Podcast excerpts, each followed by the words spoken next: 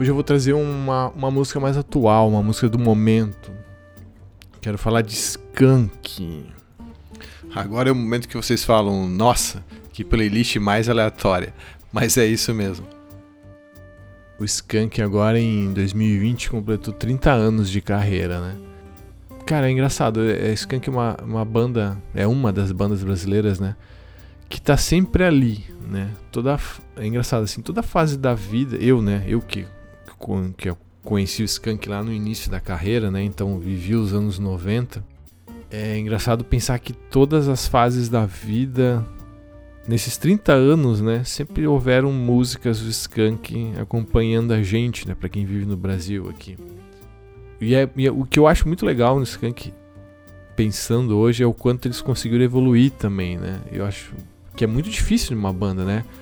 É, se atualizar, né? Primeiro que é muito difícil continuar uma carreira por 30 anos e depois é muito difícil também abandonar os formatos, né? É, o conhecido, o confortável e tentar coisas novas, né? E, os, e Skank sempre fez isso nesses 30 anos. Eu acho que é uma banda que tem um mérito assim de, se, de continuar muito jovi jovial, não é a palavra, mas muito é, inventiva, muito fresca, né? Se renovar. Então, para quem lembra, o Skank começou muito com uma coisa meio de reggae, um pouco de, de eletrônico, assim, né? Uma coisa bem carioca, apesar de serem de Belo Horizonte. Aí depois, em seguida, eles entraram no, no reggae, né? Numa coisa mais Brasil, mais abrasileirada, uma partida de futebol, garota nacional. E aí lá pelos anos 2000, eles conseguiram dar uma primeira guinada assim quando lançaram aquele single Resposta, né? Para quem não sabe, o Samuel Rosa tem um canal no YouTube onde ele conta as histórias de várias várias músicas famosas do Skank, né? E aí, então, no ano 2000 teve essa, essa que eu chamo de segunda onda do Skank, onde ele começou com com resposta, depois vieram outras canções em parceria com o Nando Reis, né?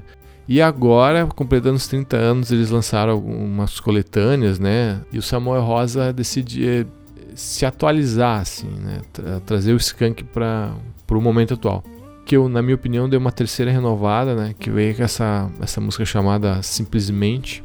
E aí, onde ele trouxe o, o ar de frescor, ele chamou a Roberta Campos para gravar com ele. A música é muito bacana, ficou muito legal, a voz dos dois, né? O dueto que eles fazem ali. Muito bacana, assim, é, é muito gostosa de cantar. Talvez quando você ouvir o refrão, possa ter certeza, pode ter certeza que eu vou estar tá cantando junto aí. Então vamos curtir uma música mais atual, mais novinha aí, que eu gosto bastante. E para vocês cantarem junto também, se, se souberem, se puderem.